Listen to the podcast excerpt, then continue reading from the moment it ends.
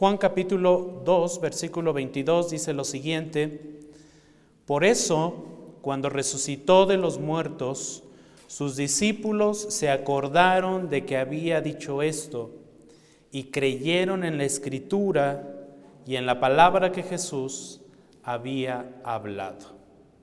Vamos a inclinar nuestro rostro, hermanos, y pedir la dirección del Espíritu Santo para estudiar este pasaje. Incline su rostro, por favor. Padre, te damos muchas gracias una vez más en este día. Te alabamos, te bendecimos, te honramos, Señor, porque solamente tú lo mereces. Te reconocemos como único Dios vivo y verdadero como el único Dios que merece toda honra y toda gloria en todo el universo que tú creaste. Gracias Señor por tu palabra que es santa, que es pura, con la cual Señor nos instruyes, nos animas, nos enseñas, nos guías, nos purificas. Guíanos Señor con tu precioso Espíritu Santo a entrar en este pasaje y a descubrir, Padre, los principios que tú tienes para nosotros como tu celo, como tu autoridad, y siendo tú nuestro Señor y Salvador un verdadero templo para nosotros. Gracias por tu amor, gracias por tus grandes bendiciones, pero gracias también por haber enviado a tu Hijo unigénito a morir a esta tierra para salvarnos a nosotros que no lo merecíamos. Gracias te damos en el nombre de Cristo Jesús. Amén. Cuando nosotros vamos a la escritura y encontramos pasajes que nos hablan de un Jesús humilde, por ejemplo Mateo 11:29, que nos dice, tomen mi yugo sobre ustedes y aprendan de mí que yo soy manso y humilde de corazón y hallarán descanso para sus almas. Encontramos esto que es verdad, por supuesto, esto es parte de la esencia y de la naturaleza de nuestro Señor Jesús. Él es manso y humilde, pero enfatizar demasiado estos atributos como rasgos de nuestro Señor Jesús y descuidar otros aspectos de la personalidad de nuestro Salvador nos podría llevar a pensar en Jesús como un hombre débil como un Dios débil. Sin embargo, en Juan capítulo 2, versículo 13 al 22, encontramos a un Cristo fuerte y, vigoroso, un Cristo actuando con santa ira, santa ira contra el pecado que se estaba llevando a cabo en este lugar que era el templo. Lo vemos como un hombre, como un Mesías divino, con celo santo, pero también lo vemos con autoridad y por supuesto vemos que se manifiesta como un verdadero templo. Y son precisamente estos tres puntos los que quisiera que estudiáramos y enfatizáramos el día de hoy en este pasaje. Su celo santo, su autoridad y su manifestación como un verdadero templo. Entremos al primer punto entonces, el celo de Jesús. Juan capítulo 2 comienza la historia del ministerio de Jesús con dos señales, con dos milagros. El primero de ellos, en el primero de ellos vemos a Jesús proporcionando milagrosamente vino en unas bodas. Y luego vemos a Jesús limpiando el patio del templo, que es precisamente esta escena que vamos a estudiar. Juan capítulo 2, versículo 13 dice lo siguiente, la Pascua de los judíos estaba cerca y Jesús subió a Jerusalén. La Pascua, si ustedes lo recuerdan, era la más grande de las fiestas judías. Era muy importante esta fiesta. ¿Por qué? Porque conmemoraba el éxodo, cuando Dios liberó a los israelitas de, la esclavitud de Egipto. Cada año tenía que llevarse a cabo la Pascua era un estatuto perpetuo. Necesitaba llevarse a cabo la Pascua, les recordaba su libertad, les recordaba la misericordia de Dios hacia ese pueblo santo para él. Les recordaba que habían sido liberados con el poder de Dios. El punto señalado en esta Pascua es un celo por la adoración. El pueblo judío debía reunirse en el templo para adorar a Dios en la Pascua. Ese era el único propósito de la Pascua, adorar a Dios. Y Jesús estaba atento a este deber. Jesús iba a Jerusalén, subía, como dice la Escritura, subió a, Jerusalén, como dice la Escritura, para adorar. Imagínense nada más el gozo de nuestro Señor Jesús para ir a esta fiesta, al considerar participar de esta fiesta. Venía a alabar, venía a orar, venía de hacer un milagro en unas bodas, venía de proveer vino en las bodas, iba contento hacia esta fiesta. Iba dispuesto a alabar, a orar, a recordar las, las, poderosas obras de salvación de Dios. Iba dispuesto a recordar el poder de Dios para liberar a su pueblo de Egipto. Pero lo que Jesús encontró cuando llegó a este lugar, a este templo, arruinó su alegría. Arruinó su alegría, dice el verso 14, en el templo encontró a los que vendían bueyes ovejas y palomas, y a los que cambiaban dinero ahí sentados. Los peregrinos que iban al templo cada año debían ofrecer sacrificios, debían ofrecer sacrificios animales.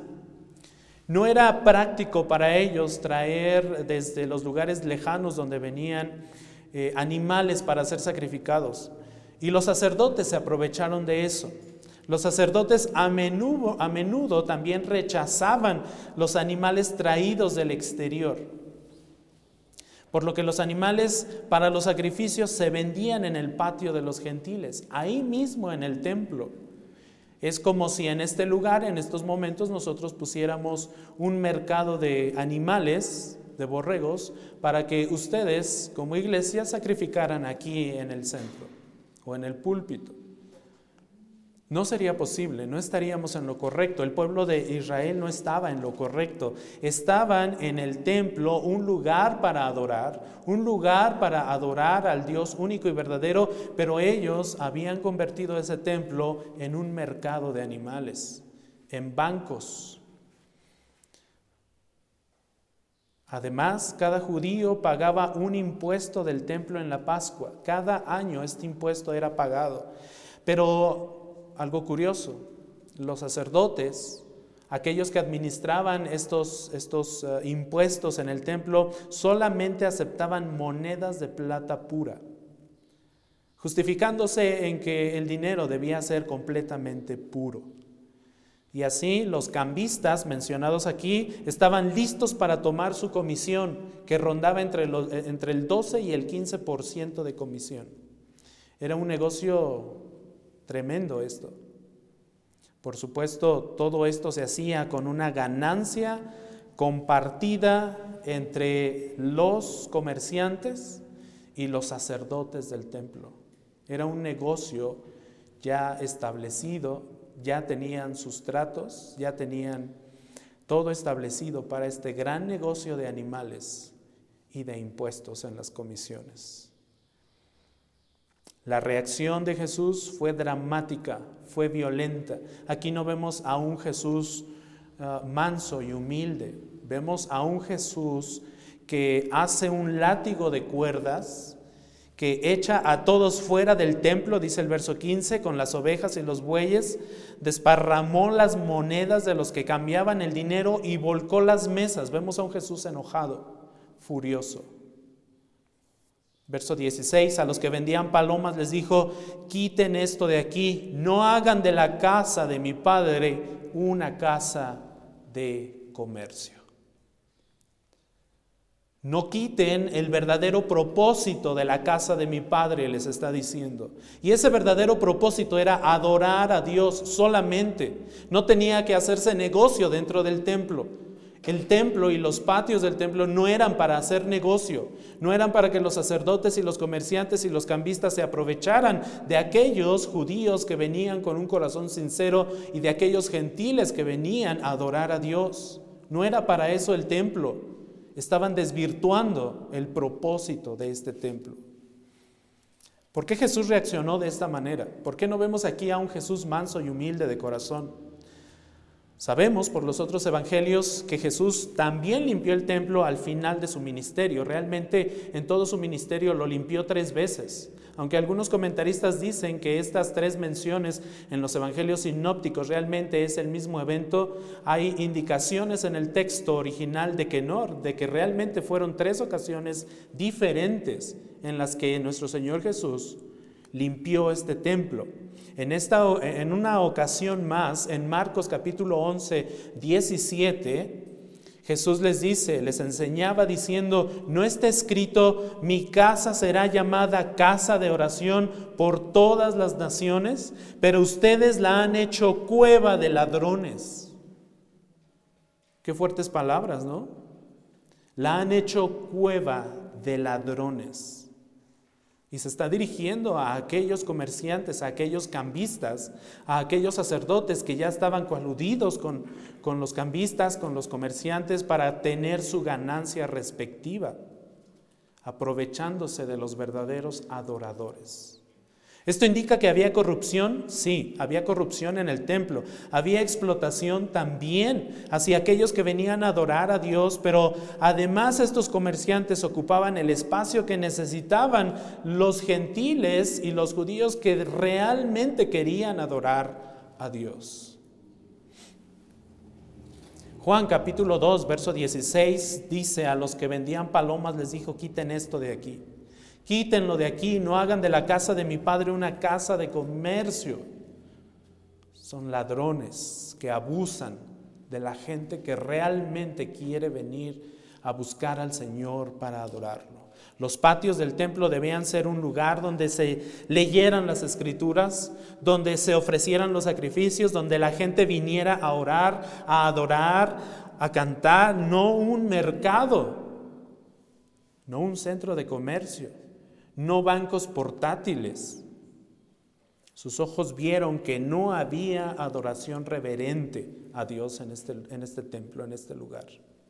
Su reacción fue impactante, pero nos muestra que las personas piadosas, las personas que realmente buscan a Dios, las personas que realmente quieren adorar a Dios, son personas apasionadas, apasionadas por las cosas de Dios, apasionadas en su amor por el bien, pero también apasionadas en su odio por el mal, en su desprecio por el mal, en su ira y en su celo santo por el mal.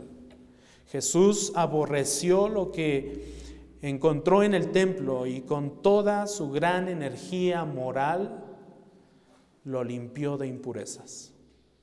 Tres veces en su ministerio. El Cordero se reveló como un león aquí en esta escena, no como un Cordero manso y humilde.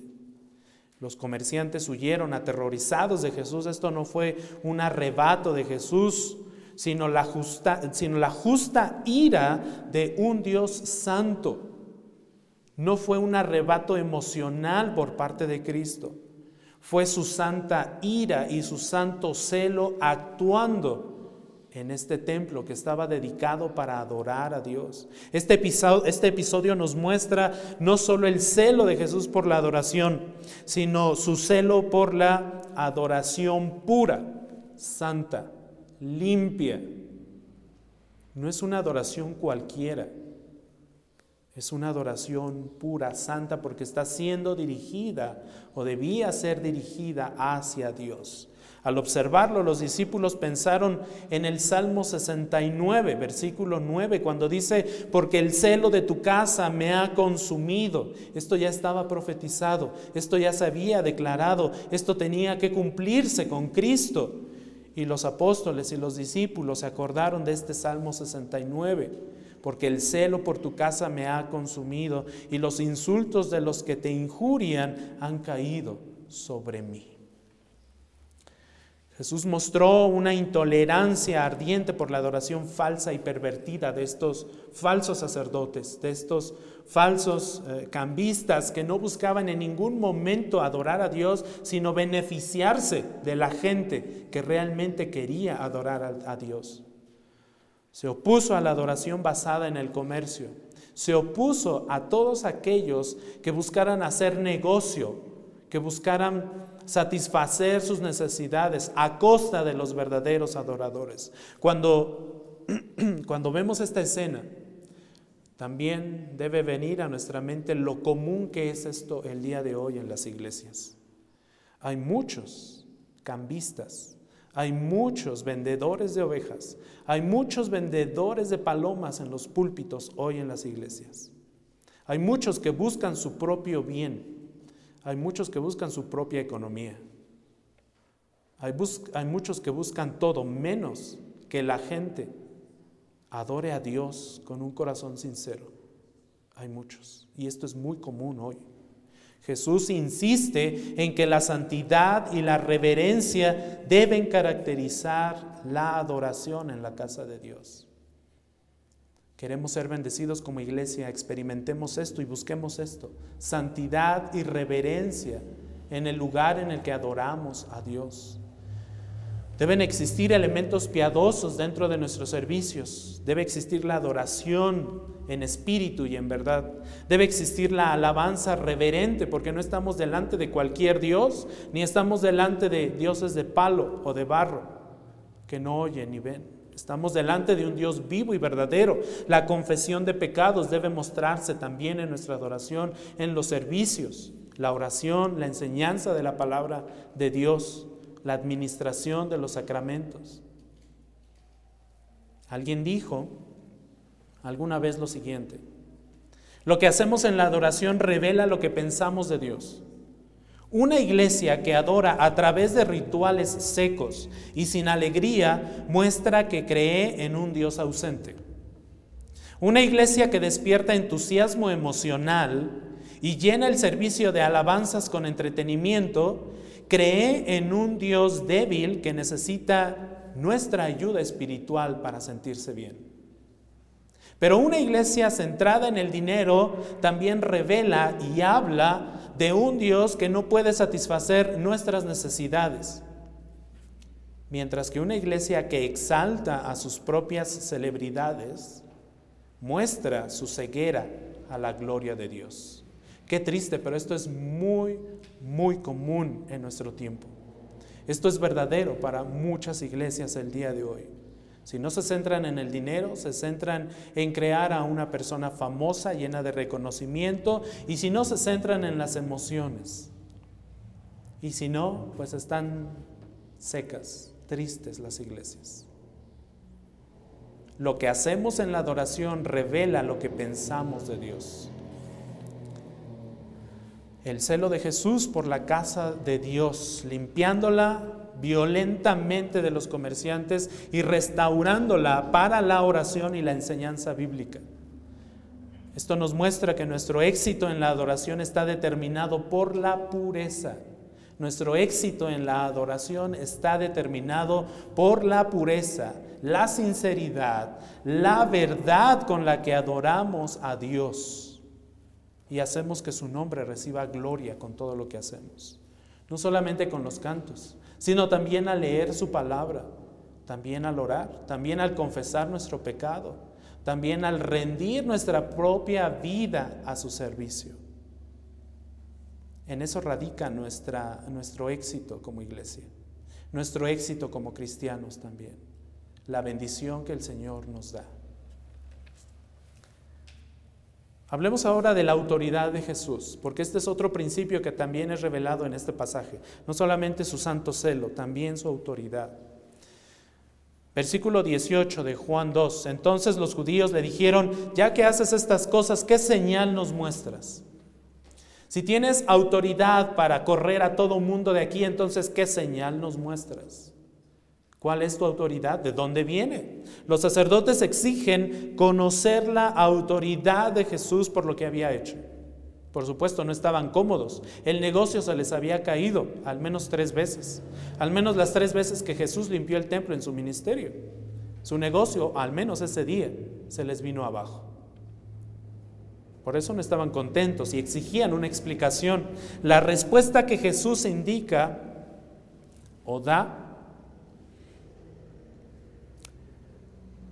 muestra su falta de voluntad para revelarse claramente a los corazones endurecidos. Estos líderes religiosos tenían el corazón endurecido, eran líderes religiosos, eran los que guiaban al pueblo hacia la adoración a Dios, pero tenían el corazón endurecido, buscaban solamente su propio bien, buscaban sus propios intereses. No les importaba realmente si la gente venía a adorar a Dios o no con un corazón sincero, les importaba su bolsillo, que quedara bien lleno en este día de la Pascua. Su limpieza del templo había sido una señal suficiente, pero ellos no lo alcanzaron a ver. El, el, solo hecho de que Jesús limpiara el templo tenía que ser la señal suficiente. ¿Saben por qué? Porque estaba ya también anunciado en las profecías. Esta limpieza estaba anunciada en las profecías. Puede corroborarlo en Malaquías capítulo 3 versículos 1 al 3. Ahí dice, y vendrá súbitamente, hablando del Señor, hablando del Salvador, vendrá súbitamente a su templo, el Señor limpiará a los hijos de Leví. Estaba anunciado que el Salvador viniera a limpiar su templo. Pero además, esto señaló la gran señal que había venido al mundo a hacer nuestro Salvador.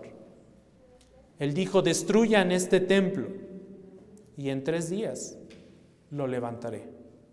Si la señal que ya está anunciada por los profetas no les es suficiente, si lo que les dijo Malaquías no les, no les es suficiente, entonces yo les anuncio mi muerte. Destruyan este cuerpo, destruyanlo, y en tres días yo lo levantaré. Pensaron que se estaba refiriendo a la construcción del templo, un templo que ya llevaba más de 40 años en construcción. Y respondieron entonces los judíos, en 46 años fue edificado este templo y tú lo levantarás en tres días. Faltaba mucho tiempo para que este templo, este templo herodiano fuera, fuera realmente culminado. Lo curioso es que fue culminado y a los pocos años, en el año 70, fue destruido completamente y quemado más de 60 años duró la construcción de este templo que debió haber sido majestuoso, con detalles exquisitos, pero no duró más de 10 años en pie, después de ser terminado completamente. En el año 70 fue destruido. Esto también estaba siendo anunciado por nuestro Señor Jesús a través de esta profecía. Destruyan este templo. Les estaba diciendo, ¿saben qué? Este templo en el que ustedes confían, este templo de Tabique, este templo eh, físico, les va a ser quitado y no se volverá a construir. Y hasta el momento no hay templo hasta nuestros días, después de, después de que este templo fue destruido en el año 70, no se volvió a construir. Sin embargo, nuestro Señor Jesús dice, en tres días yo lo levantaré, hablando de su propio cuerpo, de su propio templo. Entonces los judíos Le dijeron, en 46 años fue edificado este templo y tú lo levantarás en tres días. Pero él hablaba del templo de su cuerpo. Al responder de esta manera, Jesús estaba afirmando que tenía derecho a hacer lo que hizo. Por la sencilla razón de que Él es Señor del templo. Él es el dueño del templo. Asimismo, Él es el Señor y cabeza de la iglesia hoy. La cabeza de una iglesia no es en ningún momento el pastor, no son los pastores de una iglesia, es el Señor. El Señor Jesús, nuestro Señor y Salvador, es la cabeza del templo. Por eso a Él es al que debemos seguir y sobre, sobre quien debemos poner nuestros ojos. Los hombres somos imperfectos y podemos caer, pero Él no. Esto significa que Jesús es la única autoridad cuya palabra gobierna la iglesia y debe gobernar la iglesia, no palabras de hombres. Solamente su palabra debe gobernar nuestra, nuestra adoración. Es la iglesia de Jesús y debemos sentarnos a sus pies. Es la iglesia de Jesús y debemos estudiar su palabra. Es la iglesia de Jesús y debemos seguir su ejemplo. Es la iglesia de Jesús y debemos adorar a Dios en obediencia. La prueba, la prueba que da nuestro Señor en este pasaje es su resurrección. Versículo 19, Jesús le respondió, destruyan este templo y en tres días lo levantaré. Los sacerdotes entendieron mal pero no solamente los sacerdotes, también sus discípulos. No alcanzaron a comprender esta verdad, sino hasta mucho tiempo después. Mucho tiempo después. Se calcula que este Evangelio fue, fue escrito más allá del año 70 después de Cristo.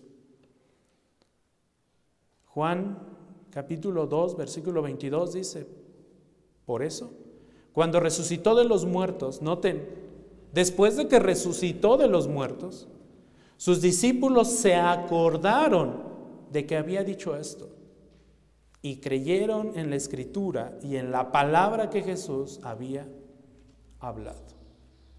Fue necesario el tiempo para comprender la declaración de Jesús sobre sí mismo como el verdadero templo. Fue necesario todo un proceso que llevó tiempo para que sus mismos discípulos lo comprendieran hasta que llegara el momento en que lo, recordaran por obra del Espíritu Santo. Por ello también nosotros, para que lleguemos a comprender las verdades más profundas de la fe cristiana que aún dan vueltas en nuestra cabeza y que aún no logramos comprender a pesar de que tenemos a nuestra disposición muchos libros de teología, a pesar de que tenemos a nuestra disposición muchas versiones de la Biblia, a pesar de que hay muchos comentarios bíblicos, muchas ideas, muchos conceptos, mucha, mucha doctrina todavía nos da vueltas en la cabeza y no logramos comprenderla, porque es necesario el tiempo. Es necesaria la fe y el efecto que este, eh, esta produce a través del tiempo. Por ello, como iglesia debemos ser pacientes, debemos ser persistentes también. Y por supuesto, debemos orar para llegar a comprender las verdades de la palabra de Dios.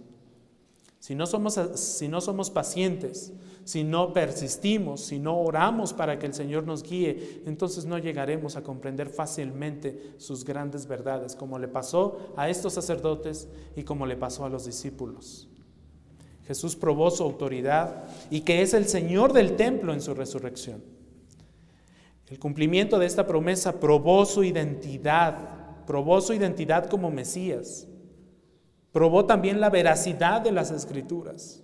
La resurrección demostró que Jesús es quien decía ser y que logró lo que había venido a lograr, la salvación de los pecadores. Su resurrección es prueba de su autoridad misma. Por eso, más adelante en este Evangelio, en el capítulo 10, en el verso 17 y 18, encontramos que dice, por esto el Padre me ama, noten esto, porque doy mi vida para tomarla de nuevo. Verso 18, note, nadie me la quita, sino que yo la doy de mi propia voluntad. Y mire lo que encontremos adelante. Tengo autoridad para darla y tengo autoridad para tomarla de nuevo. Este mandamiento recibí de mi Padre es la autoridad de nuestro Señor Jesús, manifestándose en su resurrección.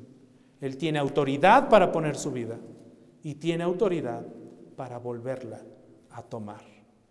Por eso, con toda autoridad y con todo celo santo, les dijo a los sacerdotes, destruyan este templo, destruyanlo, escúpanlo, crucifíquenlo, derramen su sangre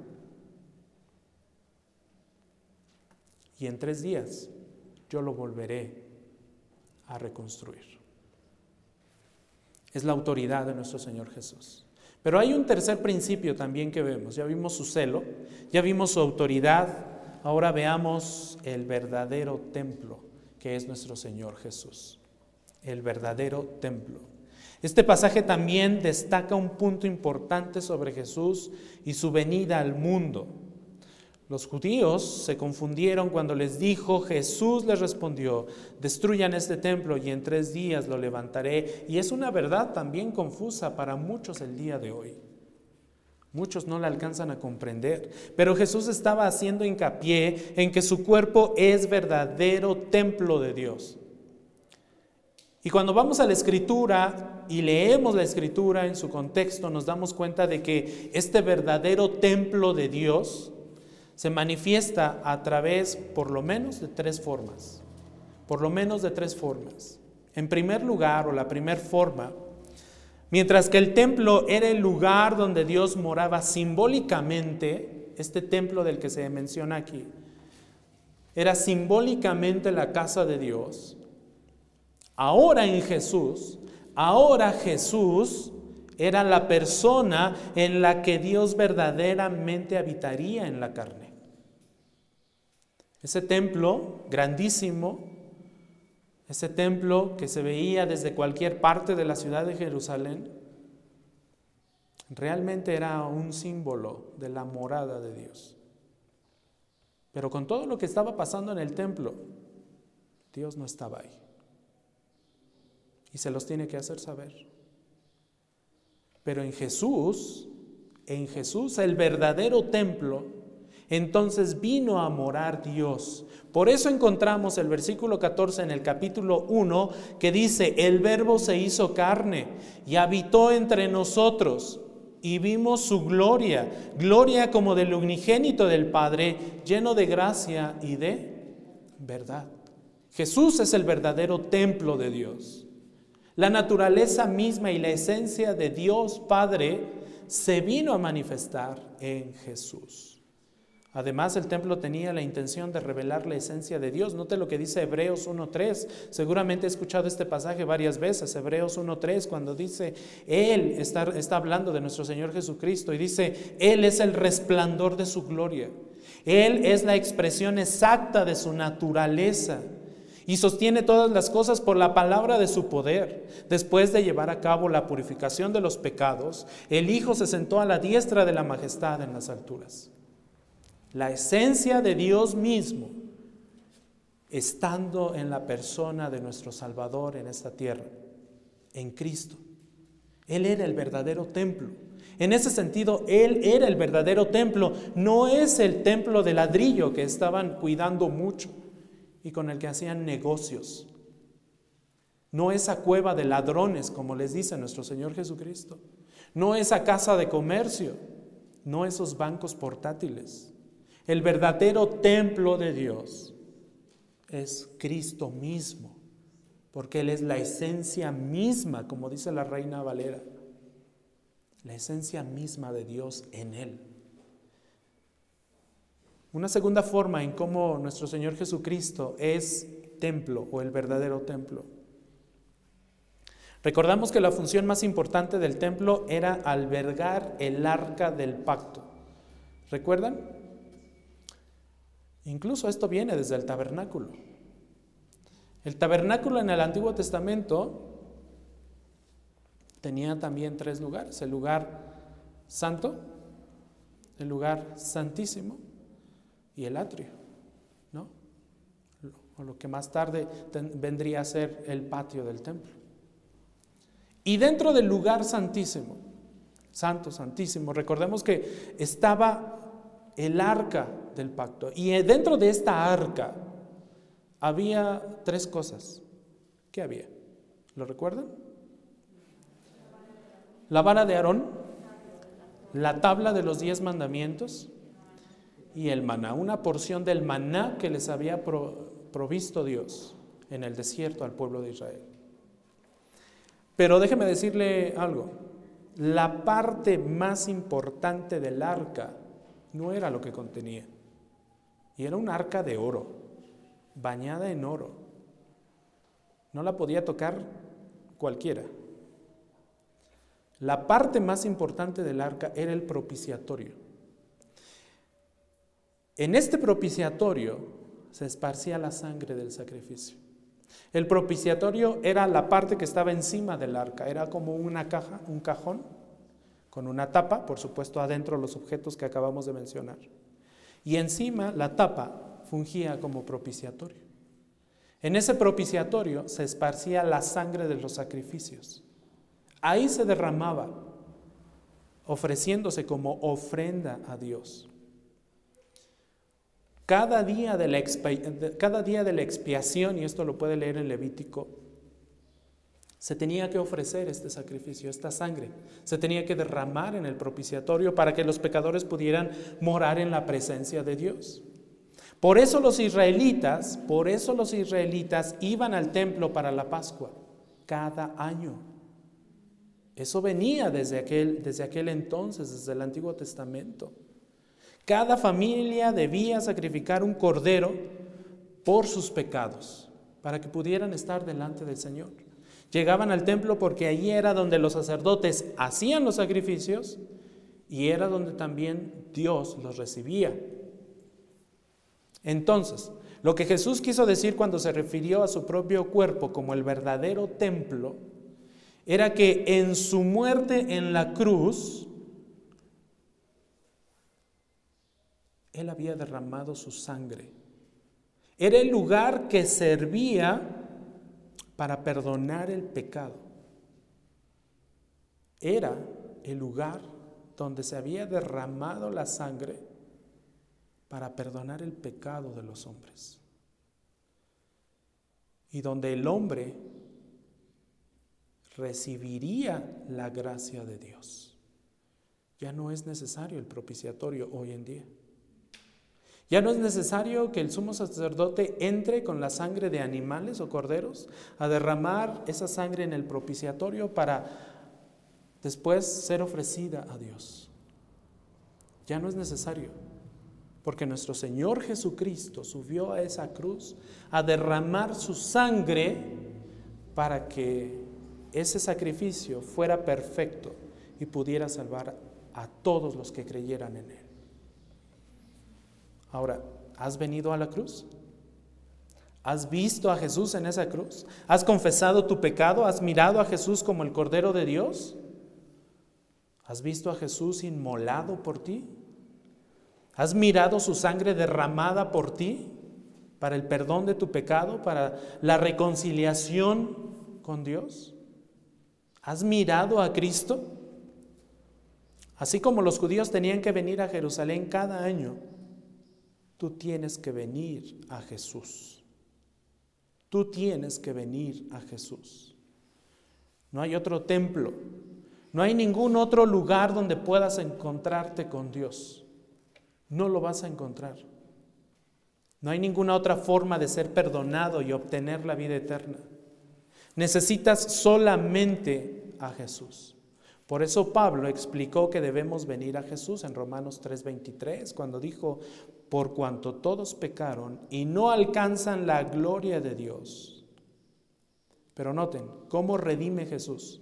Y hay una palabra clave, verso 24, Romanos 3:24 dice, todos son justificados gratuitamente por su gracia, por medio de la redención que es en Cristo Jesús. Y note, verso 25, a quien Dios exhibió públicamente, lo exhibió públicamente en la cruz, al ser crucificado, lo exhibió públicamente, como propiciación, dice Pablo en Romanos 3, 25 Dios lo exhibió públicamente como propiciación por su sangre a través de la fe.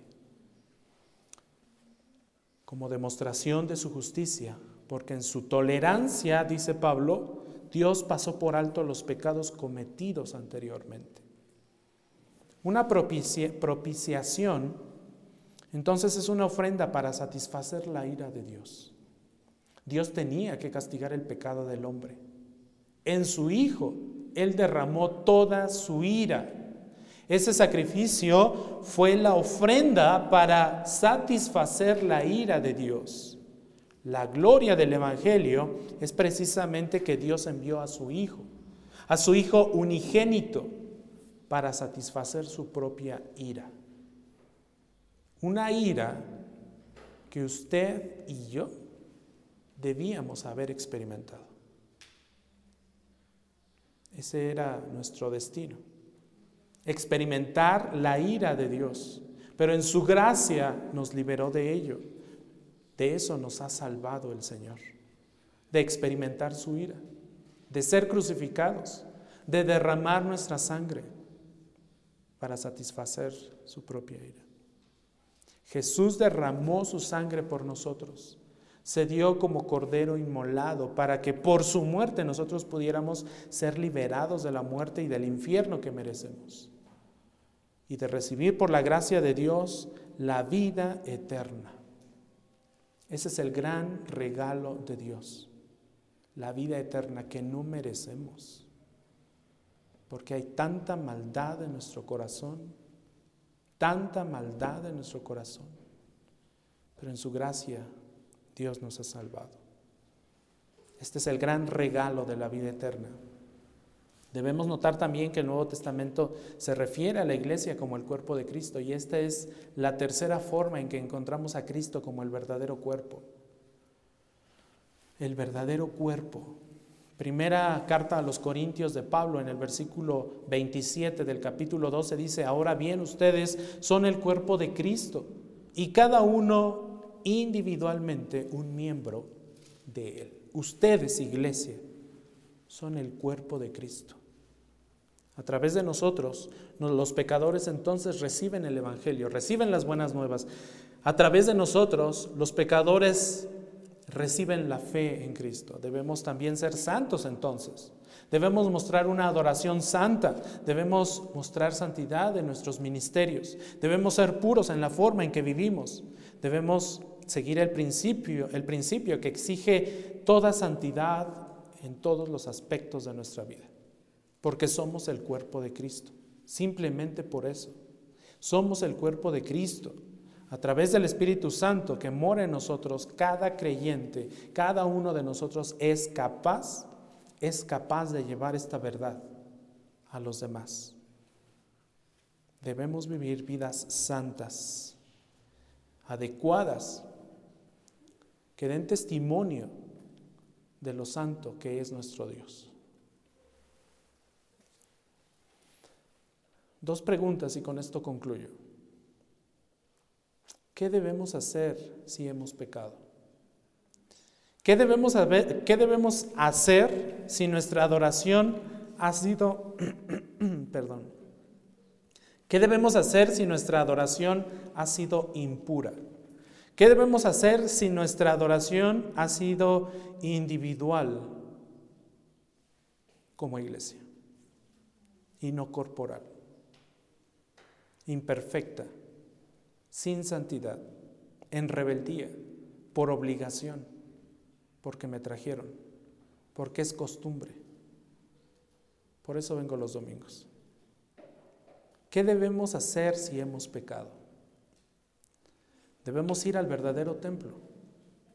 Debemos ir al verdadero templo, la cruz donde Jesús murió y debemos ir ahí, a ese verdadero templo, para confesar y arrepentirnos de nuestros pecados, para creer en su sangre derramada, para ser perdonados, para ser limpiados, para ser renovados, para ser santificados, para tener comunión con Dios, para ser reconciliados con Dios, para disfrutar de la vida eterna. De esta manera la gloria de Dios se manifiesta a través de nuestro arrepentimiento. Eso debemos hacer. Dice Primera de Juan 1.7, pero si andamos en la luz, como Él está en la luz, tenemos comunión los unos con los otros. Y la sangre de Jesús, su Hijo, nos limpia de todo pecado. La sangre de Jesús, su Hijo, nos limpia de todo pecado. En, eh, su primera carta también, capítulo 2, verso 2, dice, Él mismo, él mismo noten, utiliza la misma palabra. Él mismo es la propiciación es la palabra que, utilizó Pablo en Romanos 3. Él es la propiciación, Él es la ofrenda para satisfacer la ira de Dios por nuestro pecado, dice Juan, por nuestros pecados. Y no solo por los nuestros, sino también por los del mundo entero. Debemos ir al verdadero templo a confesar nuestro pecado, a adorar en espíritu y en verdad. Y el verdadero templo es Cristo. Ahora, ¿y qué pasa ¿Qué pasa si usted permite que su corazón y su cuerpo permanezca contaminado? ¿Qué pasa si usted permite que su ser permanezca sin arrepentimiento, sin búsqueda de la limpieza en Cristo, sin búsqueda de la santidad de Cristo? Bueno, si usted es creyente, si usted ha creído en Cristo y se niega a purificarse y se revela y se sigue rebelando contra Dios, contra Cristo, entonces seguramente Cristo mismo puede traerle disciplina a su vida. Note lo que dice Hebreos 12:6, porque el Señor al que ama, ¿y quién es al que ama? Aquellos que han creído, aquellos que ya han confesado a Cristo Jesús, pero se rebelan todavía, pero no le buscan. Entonces el Señor dice, al que ama, disciplina. Y noten esto, esto es algo interesante. Agrega el escritor a los hebreos. Y azota a todo el que recibe por hijo. Lo azota. Entonces, querido hermano, querido, querida hermana, espere azotes, espere disciplina, si no se quiere humillar delante de Dios. Si usted ha creído, seguramente esto vendrá a su vida si sigue revelándose. Ahora, si no eres creyente, si todavía no eres creyente, si te niegas a humillarte ante Jesús, si te niegas a confesar la culpa de tu pecado, si te niegas a adorarlo como a adorarlo y a reconocerlo como Señor y Salvador, entonces entonces Jesús, déjame decirte que también vendrá a ti. Pero va a venir de una forma un poco más ah, diferente. Y estoy siendo sarcástico. Va a venir de una forma muy especial a ti. Segunda de Tesalonicenses 1, 7 al 10 dice lo siguiente. Esto es para los que no han creído. No es para los que ya creen. Si tú que no has creído sigues en tu rebeldía, entonces vendrá Jesús. En el verso 7 de Segunda de Tesalonicenses dice, pero que Él les dé alivio a ustedes que son afligidos. Se está refiriendo a nuestro Señor Jesús. Que Él les dé alivio a ustedes que son afligidos y también a nosotros. Cuando el Señor Jesús sea revelado desde el cielo con sus poderosos ángeles en llama de fuego. Verso 8. Dando castigo a los que no conocen a Dios y a los que no obedecen al Evangelio de nuestro Señor Jesús. Estos, verso 9, estos que no creen, estos que no se quieren humillar delante del Dios único y verdadero a través de la fe en Cristo, estos, verso 9, sufrirán el castigo de eterna destrucción, excluidos de la presencia del Señor y de la gloria de su poder. Esto es lo que le espera a todos aquellos que no creen. Verso 10. Cuando Él venga para ser glorificado en sus santos en aquel día y para ser admirado entre todos los que han creído, porque nuestro testimonio ha sido creído por ustedes. Jesús ha venido como Salvador. Jesús ha venido como Salvador. Aproximadamente hace dos mil años Él vino como Salvador. Pero déjame decirte algo, Él viene pronto, ya no como Salvador, ahora vendrá como juez. Ya no viene para subirse a una cruz y derramar su preciosa sangre por ti y por mí. Ahora viene para juzgar tu incredulidad. Ahora viene para condenar tu incredulidad. Ahora viene para separarte eternamente y para siempre del único Dios vivo y verdadero. Juan dice que después de la resurrección los discípulos recordaron lo que Jesús había dicho y hecho.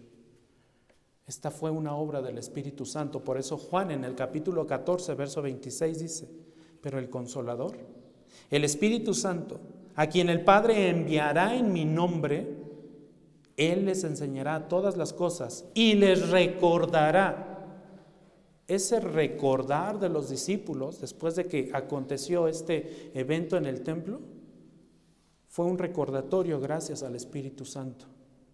Él les recordará todo lo que les he dicho, les dijo Jesús.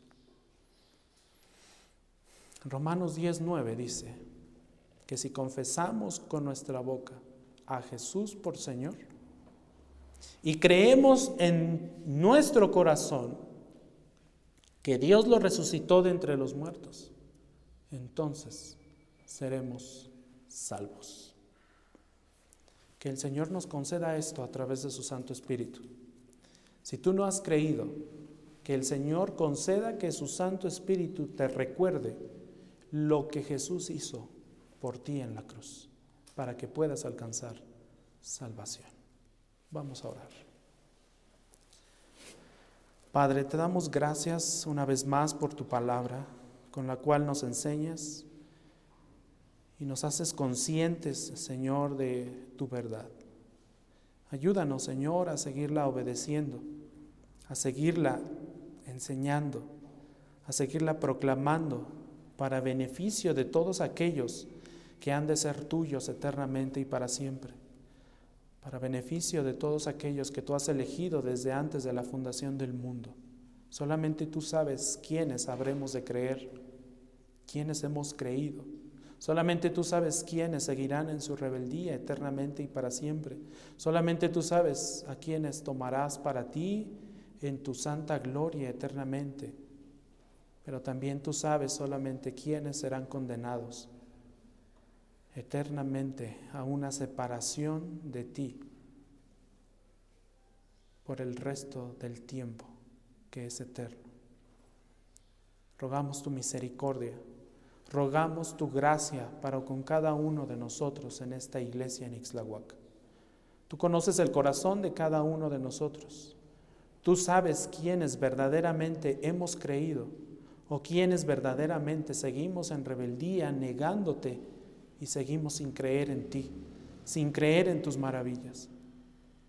Perdónanos, Señor, y ten misericordia, que tu Santo Espíritu nos redarguya y nos lleve a tus pies, para que vengamos al verdadero templo, que es Cristo Jesús, nuestro Señor y Salvador. En su nombre oramos.